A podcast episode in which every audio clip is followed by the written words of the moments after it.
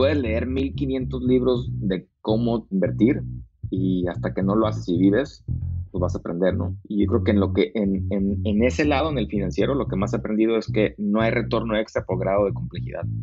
Eh, Buffett habla mucho, ¿no? De que no, no, tienes que brincar cosas de 3 metros para, para que sea una buena inversión, ¿no? Si, si es de 25 centímetros, está perfecto, ¿no? Bienvenidos a Rockstars del Dinero, en donde estamos descubriendo que hacer dinero no es magia negra, hacer dinero es una ciencia. Hay una fórmula para crear y hacer crecer el dinero y en este programa la ponemos en práctica para convertirnos juntos en Rockstars del Dinero.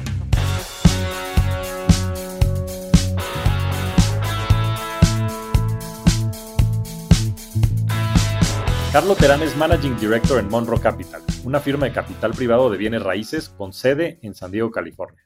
Carlos tiene más de 15 años de experiencia en inversiones y emprendimiento.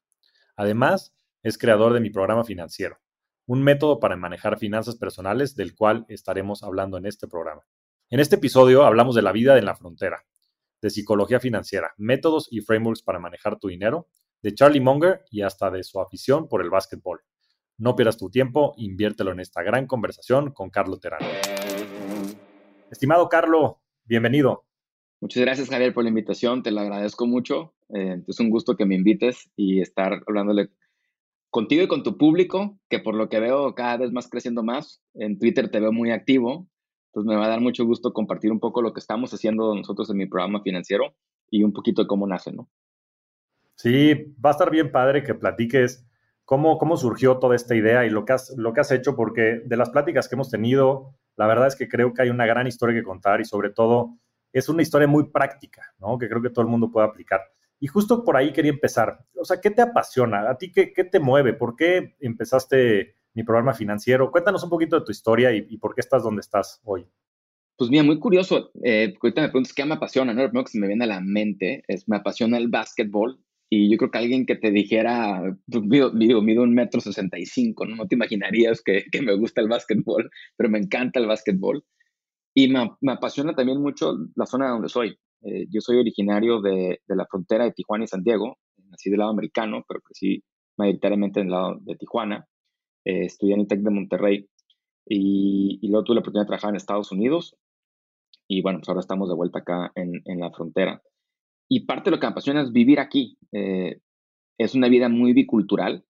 Eh, es una vida en la que tienes dos mundos muy semejantes en muchas cosas y muy diferentes en muchas cosas, entre ellos el tema de las finanzas personales, el tema de, del dinero y cómo ver el tema del dinero o el capitalismo o el generar patrimonio. Y luego después, ¿qué hacer con ese patrimonio? ¿no? Eh, estas dos culturas a lo mejor han tenido un poco de visiones diferentes que con el tiempo se van juntando. Y yo diría que la tercera cosa que me apasiona y que esto ha nacido, yo creo que a raíz de, este camino que he tomado yo con mi esposa, es platicar y enseñarle a la gente un poco sobre cómo manejar su tema de finanzas personales desde un lado de, no maestro, porque no me considero alguien maestro, sino como exponer un conocimiento que yo creo que es un tema que poco se habla y que luego nos da pena porque la mayoría de la gente, de lo que por lo menos lo que me ha tocado ver, se consideraría que van reprobando la prueba, ¿no? Y es decirle a mucha gente, oye, no va reprobando la prueba, hay mucho tiempo por delante y hay muchos factores en lo que tiene que ver con tu vida financiera, solo o de pareja o divorciado, soltero o de hijo o padre, ¿no? Y nunca es tarde aprender este tema. Entonces, diría que esas son las tres cosas que me apasionan bastante. Mira, este, qué interesante, sobre todo lo primero, ¿no? Que te guste tanto el básquetbol y, que tal vez tus condiciones fisionómicas no, no sean aptas para ese deporte, pero eso creo que es bien representativo de muchas de las limitantes que de repente nos imponemos mentalmente, ¿no? De repente, si no eres financiero, por ahí piensas que tal vez nunca vas a poder también ser exitoso en la vida financiera o poder hacer un patrimonio. Yo estoy convencido de que las finanzas tienen que ver más, las finanzas sanas tienen que ver más con cómo te comportas que con lo que sabes, ¿no? Y a ver, a ti que te ha tocado vivirlo de primera mano y, experimentarlo, ¿tú cómo interpretas el dinero? Para ti, ¿qué es el dinero, Carlos? Pues mira, es una pregunta que depende en qué época de mi vida me hubieras preguntado qué significa el dinero. Eh, te hubiera dicho una respuesta probablemente diferente, ¿no? Eh, en una época muy joven significó muchos problemas, este, especialmente yo diría menos de los 10 años. mis papás se casaron muy jóvenes y pues como toda familia que tiene un hijo a una edad muy joven, pues había muchos temas del dinero, ¿no? Hay cosas, cosas que me marcaron y de ahí, ahorita que entremos al método probablemente saldrán algunos temas. Y luego de los 10 a los 23 a lo mejor que tuve la oportunidad de salir a estudiar fuera, el dinero significó otras cosas, ¿no? Como un, un acceso a, a, a lo mejor a otro mundo que no conocía. Entonces, a lo mejor empecé, tuve la oportunidad, como te decía, de estudiar en Monterrey, unos primeros viajes que me abrieron pues, la visión de decir, ah, hay otro mundo afuera del que yo crecí en Tijuana o en Monterrey, me tocó ver y que sí pudiera anhelar. Y luego eh, a los, los 23 a los 30, que mi carrera profesional empezó en Estados Unidos, empecé a poner negocios chicos, si lo quieres ver así, que me dieron muchas lecciones en ambos lados de la frontera y que me fue mal, ¿no? Y, que yo creía que sabía que me iba bien, ¿no? Porque el Excel me decía que me iba bien. Es donde empecé a dar cuenta que el dinero tiene que ver, o inclusive las inversiones tienen que ver mucho con psicología, ¿no? Y ya de los 30 en adelante significó otra cosa totalmente diferente, tanto porque ya estaba casado, me acaba de grabar de una maestría que fui en Estados Unidos, y que no, no salió, pero tenemos que pagar mi esposa y yo esta maestría, no la pagamos nosotros, y que las responsabilidades empezaron a ser cada vez pues, más fuertes, ¿no? Tuvimos una hija, eh, yo viajaba mucho por trabajo, y yo te diría que hoy el dinero para mí representa una herramienta para poder recomprarme mi tiempo para poder hacer lo que yo quiera. No significa retirarme y no hacer nada porque estoy muy lejos de llegar a ese punto, pero sin embargo lo veo como una compañía que esté recomprando sus acciones, ¿no? Estoy tratando de recomprar mi tiempo para yo poder decidir qué hacer, eh, cómo lo quiero hacer, con quién lo quiero hacer. Y lo más importante para mi esposa y para mí, me ha tocado pues, tomar decisiones muy difíciles en mi vida profesional, en dónde lo quiero hacer, ¿no? Y que en este caso para nosotros es en, en esta parte del mundo, la frontera de Tijuana y Santiago. ¿Cómo te empezaste a relacionar con el dinero en esta segunda época de tu vida? O sea, hay, una frase muy, muy, interesante que, que seguramente alguien que te conoce igual va a decir que hablo mucho de Charlie Munger o Warren Buffett, ¿no? Pero que te ganas la, la, la lotería de dónde naciste, ¿no? Y, y, de circunstancias que no controlas y que a lo mejor no te merecías. Y en mi caso, pues me tocó que me escogiera una firma de consultoría para trabajar en Estados Unidos. Entonces me fui a lo mejor a tener un muy buen ingreso, que mis papás me apoyaban cuando estaba en la universidad, a un ingreso bastante más alto en, una, pues en un país nuevo donde mucho era consumir, ¿no? Y algo que me llama mucho la atención de esa época es que con todo y que me empezó a ir muy bien profesionalmente y que a lo mejor tenía, más tenía bastante más ingresos que cuando era estudiante, el primer año que terminé de trabajar debía dinero porque me había consumido o había llenado muchos huecos o comprando ropa o en viajes o yendo a cenar a ciertos lugares donde a lo mejor no, no había ido.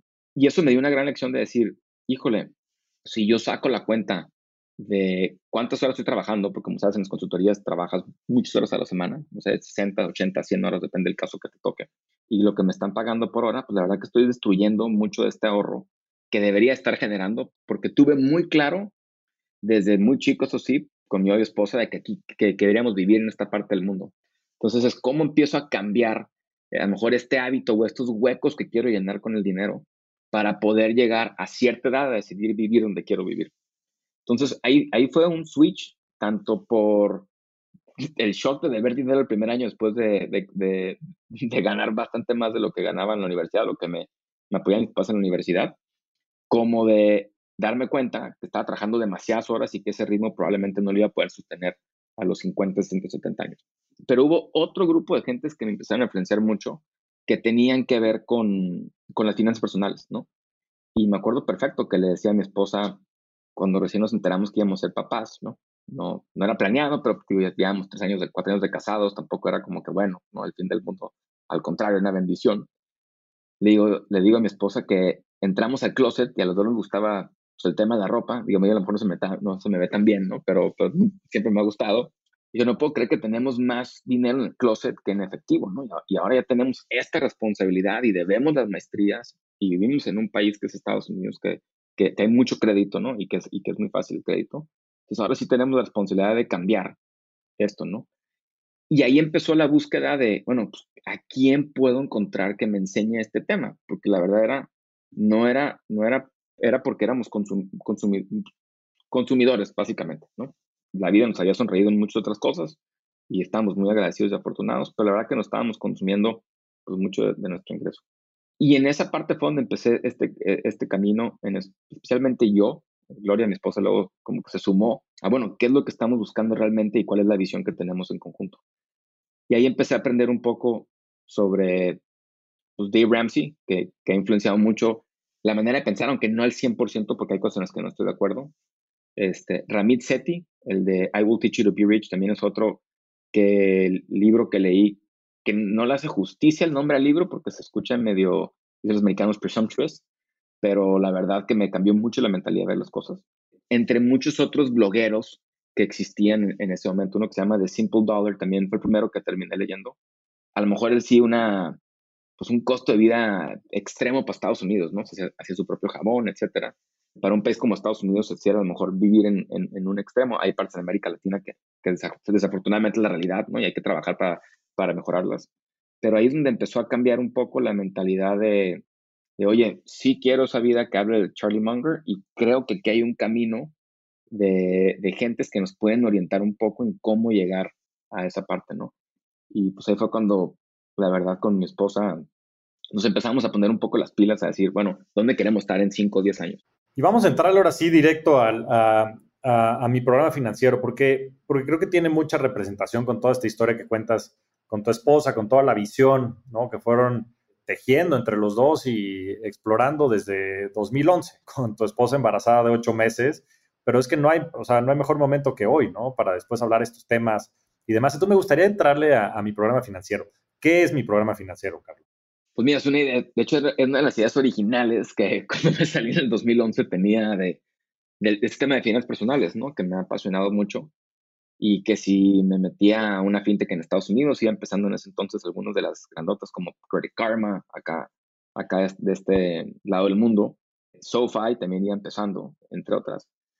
Y nace mucho por, por, satisfacer, por satisfacer una necesidad propia, ¿no? Como te decía, escuchar a varios de estos expositores, autores, coaches, etcétera, nos empezó a dar una idea de, bueno, qué camino podemos construir, ¿no? Y con el paso de los años, como que fui documentando pues, lo que aprendíamos, ¿no? Lo que aprendíamos. Y una de las cosas que primero que aprendimos es que tiene que ver más el tema psicológico y, y, de cómo piensas en relación con el dinero, más que exactamente el dinero per se, ¿no? O sea, algo que dice Ramsey que me llama mucho la atención es cuando le pregunta a la gente qué tarjeta de crédito paga primero, si la que debe más intereses. Y le dice, oye, si matemáticamente, bueno, si el problema fuera de matemáticas, no deberías dinero al 25, 50, 80%, ¿no?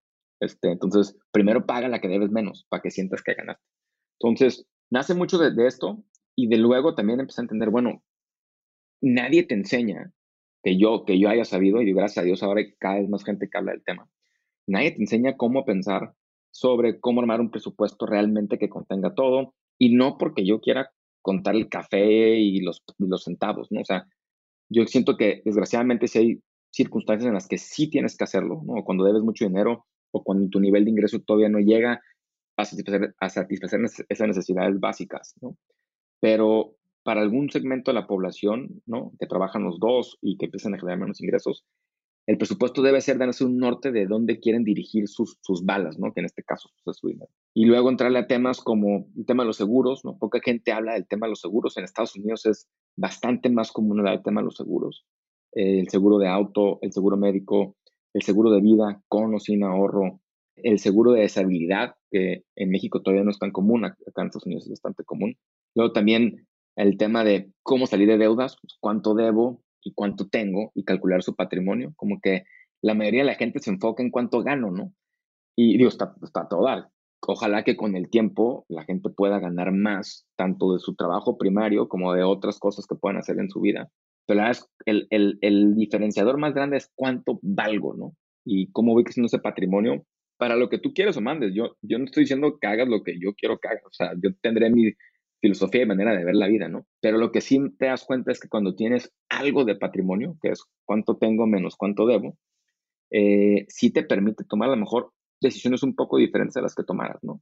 Desde que si vas a mandar a tu hijo a una escuela privada, si quisieras o no, o que tome una clase de inglés, o si quieres comprar una casa, o si quieres comprar un auto para bajar tu, tu tiempo de transporte, o si quieres poner un changarrito, el que tú quieras, ¿no? O sea, te da mucha flexibilidad empezar a pensar en esto.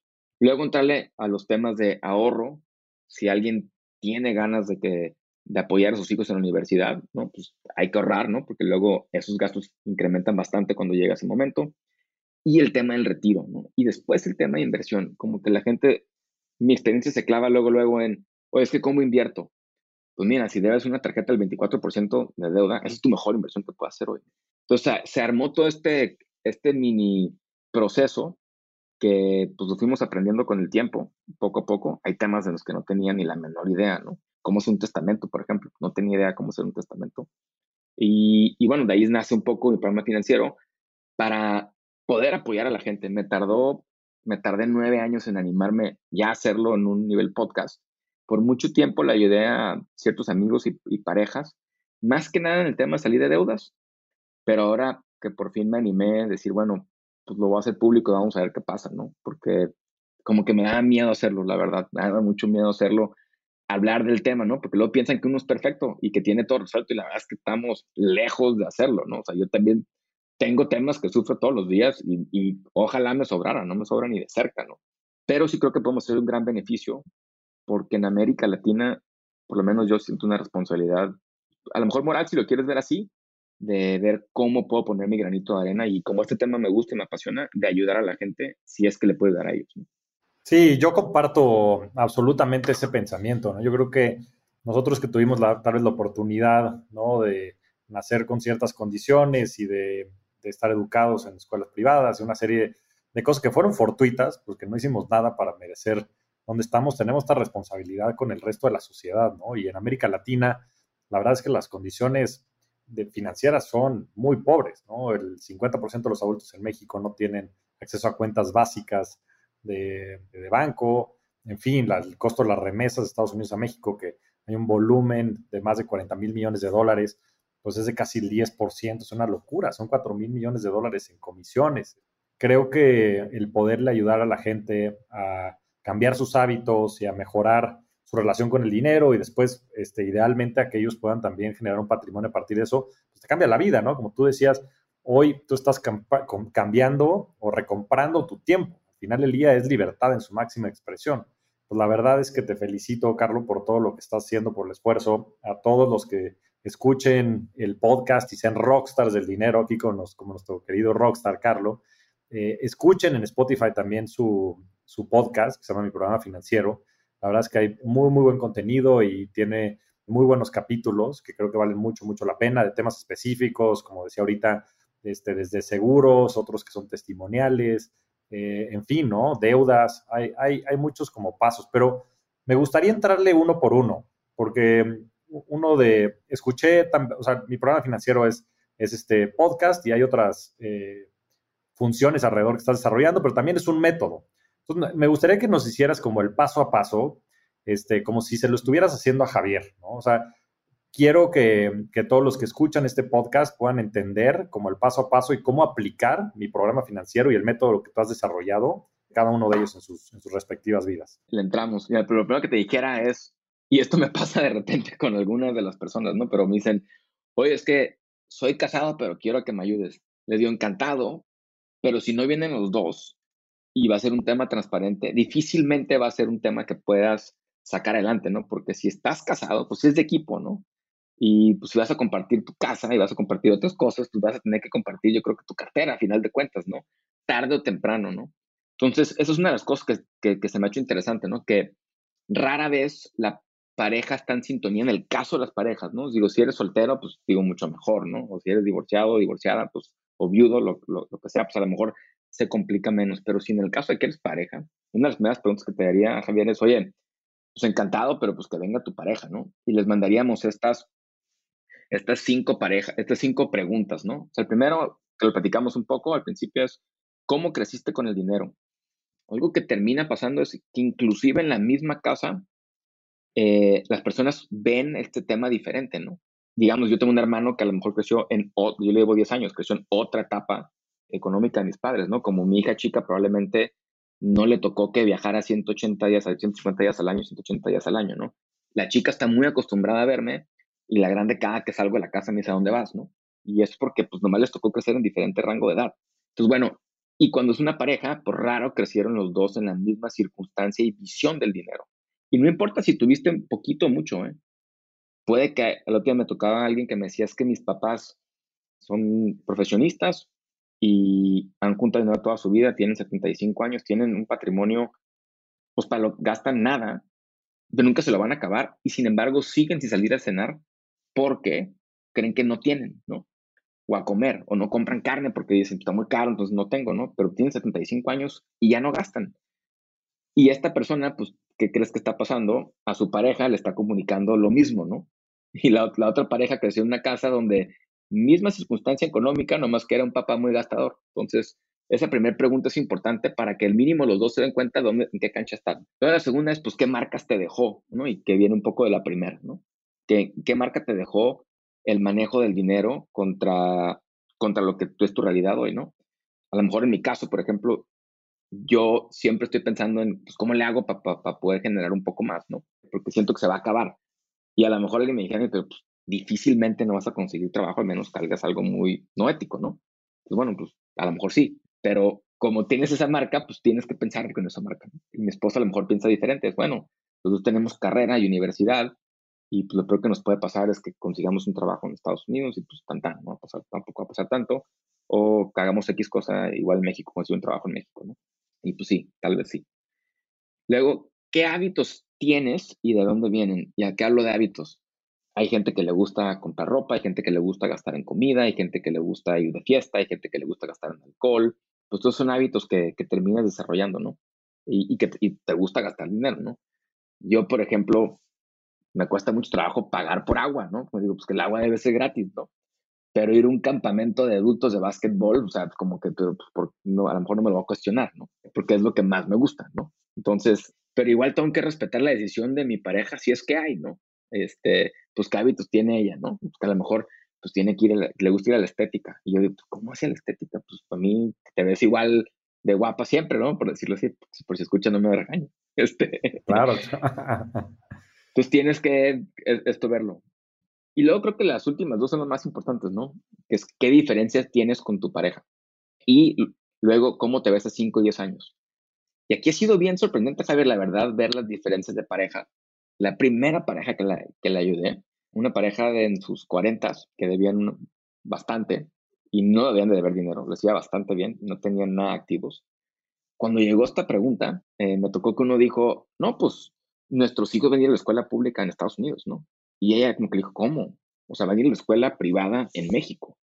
Y dice, no, pues ¿por qué? ¿No? Y es, o sea, ¿qué, los puede unir más que un hijo, no? Y te sorprenderías que ni en eso se habían puesto de acuerdo. Yo le decía, miren, a mí no me importa dónde los manden, o sea, este no es mi problema, ¿no? Pero desde aquí está el, problema de raíz que nunca lo han platicado, ¿no?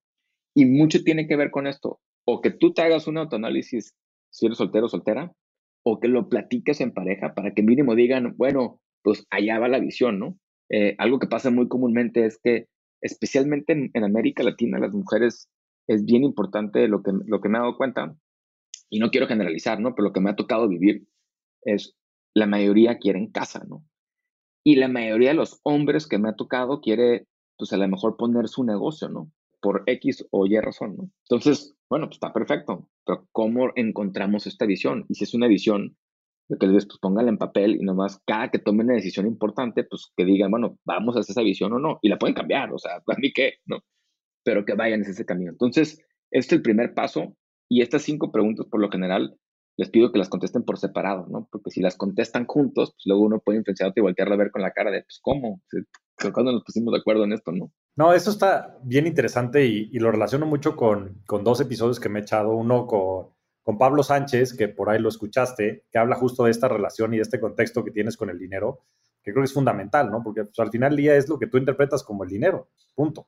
¿no? Y el segundo, justo el, capítulo que nos acabamos de echar con Adina Chelminsky, que está buenísimo sobre el dinero en parejas y el dating financiero, que es esta segunda parte, ¿no? Que tú dices, de cómo te relacionas con el dinero en pareja, ¿no? Y cómo construyes esta visión conjunta. Y Adina lo decía muy claro, decía, pues es que yo no conozco una sola empresa, ¿no? O sea, al final día una familia es una sociedad.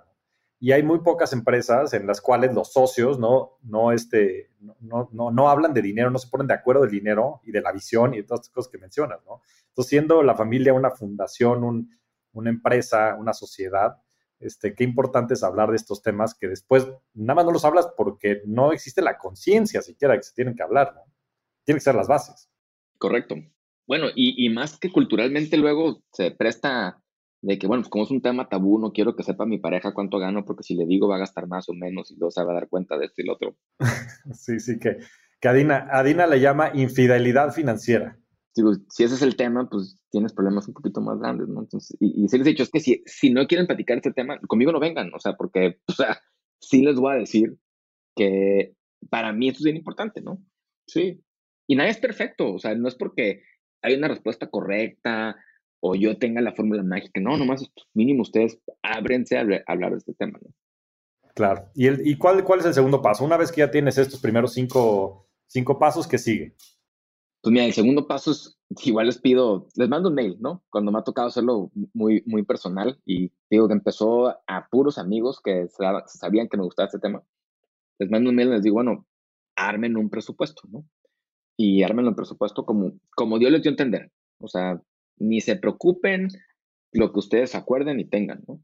Y algo que me ha impactado mucho que habla, que habla Dave Ramsey es que la señal número uno de que vas a generar patrimonio es que hagan un presupuesto en pareja, porque probablemente se van a poner de acuerdo en qué sí y en qué no, y en darse cuenta si necesitan buscar más ingreso y hacer un segundo trabajo, o que los dos trabajen y aparte tengan un, un ingreso extra, eh, o ver en qué cortar, ¿no? No soy tan fan del qué cortar, al principio era muy fan de qué cortar y ahora ya me cambié más a Ramit Seti de cómo gozar, ¿no? Porque pues, venimos a la vida a gozar y no, la tenemos comprada tampoco. Entonces, es armar un presupuesto. Ahora, ¿qué incluye el presupuesto? Porque mi experiencia limitada ha sido que llegan entre 30 y 40% abajo de lo que realmente gastan. Entonces, tienes todos tus, digamos, tus gastos fijos, ¿no? Tu hipoteca, escuela, si es que tienen actividades, comida, luz, agua, teléfono, todo lo que pase, lo que pase, vas a gastar. Luego tienes tus gastos variables, que es calzado, ropa, viajes, si es que logras hacer, si es que, si es que puedes hacer viajes, ¿no? Este, y entretenimiento. Luego vienen dos áreas que pocas veces se toman en cuenta, pero algunos sí, sí, lo meten, que es los seguros. Y hablar de seguro de auto, si es que tienes auto, seguro médico, si es que tienes seguro médico, que en muchos casos, como en Estados Unidos pasa y también en México, si tienes por lo menos o Medicare, Medicaid de este lado del país, o o el INS, ¿no? O alguna seguridad social que te provee el Estado, es, es, muy bueno. Luego son muy criticados y yo digo, mira, por lo menos es algo que puedes acudir, ¿no? Pero si quieres tener seguro médico privado, bueno, pues ahí lo agregamos. Eh, seguro de vida, que es el que menos eh, veo, y yo soy creyente del seguro de vida sin ahorro, porque es mucho más barato y pues, por lo menos por cualquier cosa, pues hay algo, ¿no? Y luego en Estados Unidos sí agrego el seguro de deshabilidad, ¿no? En el tema del seguro de estabilidad, algo que yo creo que no consideramos es que el riesgo más grande no es que alguien fallezca, digo, por supuesto que es un riesgo enorme, pero que alguien se enferme, ¿no? Y pues, la vida desafortunadamente pasa y no somos perfectos, ¿no? Entonces, este, el seguro de estabilidad es un seguro que sí, que por lo menos del lado americano, sí, sí le diré a alguien, sí le diré a mi hija, tenlo, ¿no? especialmente si hay, si hay hijos involucrados. Luego el tema de las suscripciones. Y ahí tienes, digamos, que, bueno, suscripciones también no agregan, ¿no? Que ahora en este mundo es que el Netflix, que el Spotify, que todo esto. Y ahí está, ¿no? Y lo comparas contra tus ingresos, que algo que le pido mucho que hagan es calcula tus ingresos antes y después de impuestos para que sepas cuánto estás pagando de impuestos, ¿no? Hay que pagar impuestos. Soy, soy creyente de pagar impuestos.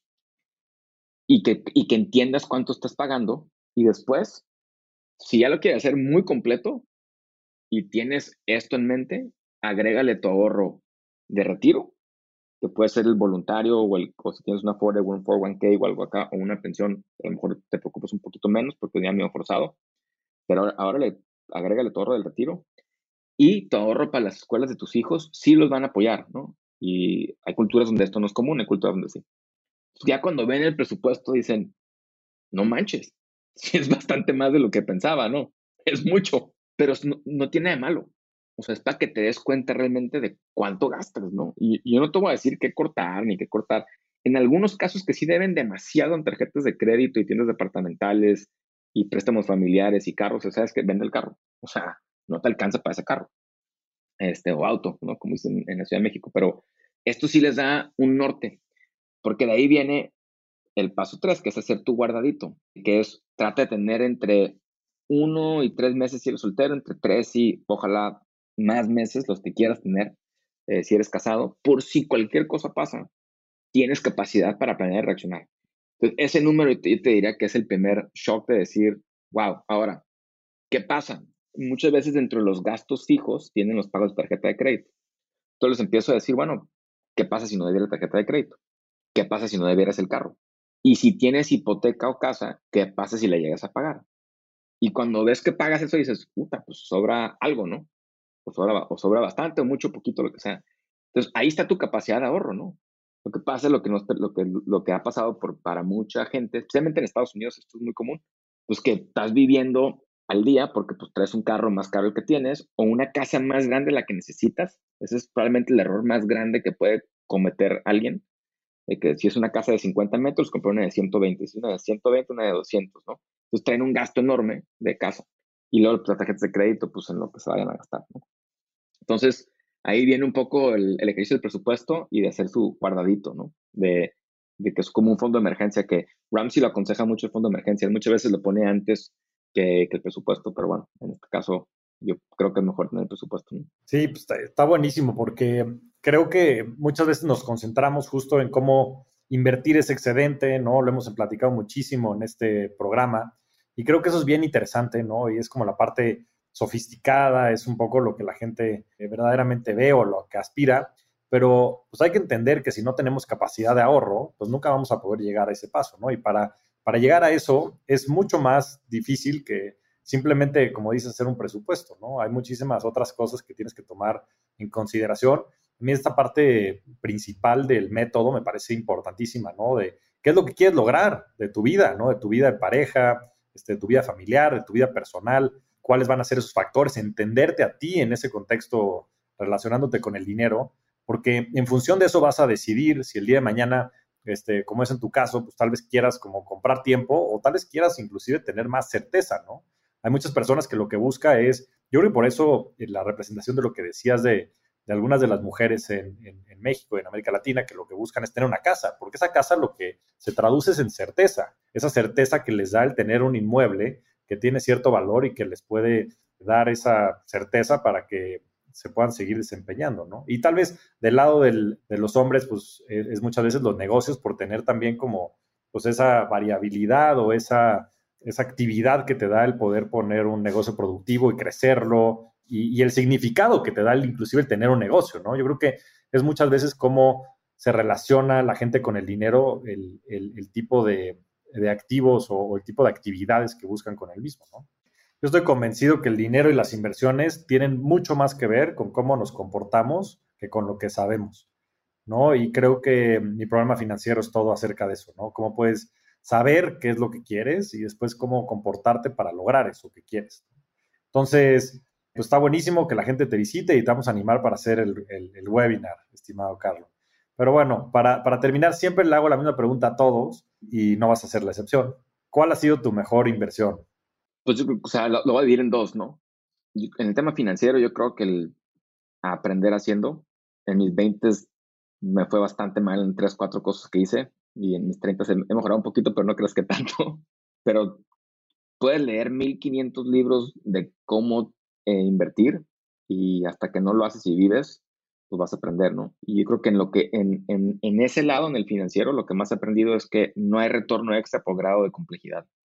Eh, Buffett habla mucho, ¿no? De que o sea, no, no, tienes que brincar cosas de 3 metros para, para que sea una buena inversión, ¿no? Si, si es de 25 centímetros, está perfecto, ¿no? En la carta anual que le hago a mi esposa siempre le pongo, ¿qué pasa si nomás hubiera comprado el índice y no hubiera hecho nada, ¿no? Pues después de 16 años, pues pasaron cosas pues muy positivas, ¿no? En lugar de haber andado jugando al vivo. Eh, entonces, bueno, yo te diría que una es haberlo intentado, luego no hacemos nada por intentarlo. Yo creo que la segunda mejor inversión a lo mejor es más de tener un buen círculo de amigos y familia y, esposa, definitivamente, ¿no? No todo ha sido color de rosa. Sí he tenido mis altas y bajas y en lo emocional también. Y antes me da pena platicarlo, pero ya no.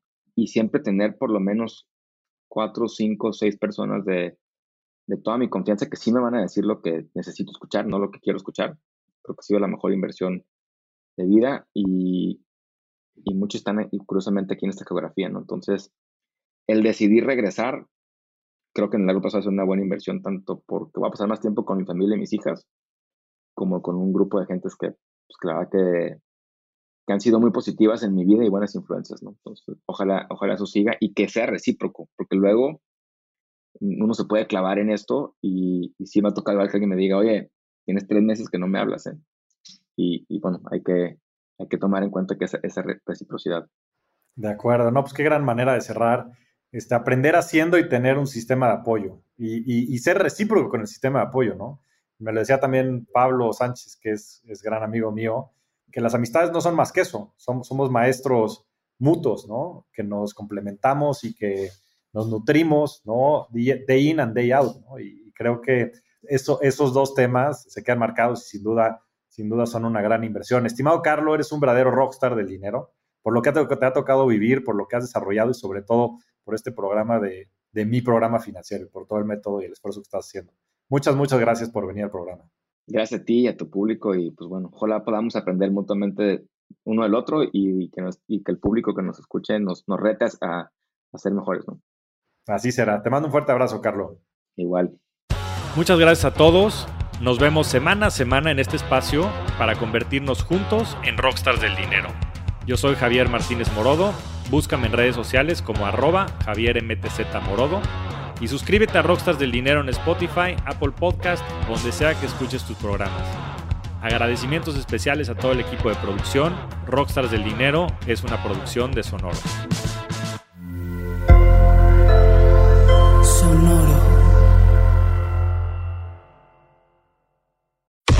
Cuéntame de economía. Nueva temporada. Nuevas voces. Cuéntame de economía. podcast que hará tu vida financiera más sencilla. Sencilla. Si tú eres de los que no sabe cómo ahorrar, qué subió de precio y por qué, cómo sacar un crédito o cómo entender el Temec, Cuéntame de economía es para ti. Aquí te lo contamos sencillo y a la carta. Cuéntame de economía para que la economía y el dinero no te hagan sufrir. Un episodio nuevo cada lunes en todas las plataformas de podcast y el canal de YouTube de Expansión. Ever catch yourself eating the same flavorless dinner three days in a row? Dreaming of something better? Well, HelloFresh is your guilt-free dream come true, baby. It's me, Kiki Palmer. Let's wake up those taste buds with hot, juicy pecan-crusted chicken or garlic butter shrimp scampi. Mm. Hello Fresh. Stop dreaming of all the delicious possibilities and dig in at HelloFresh.com. Let's get this dinner party started.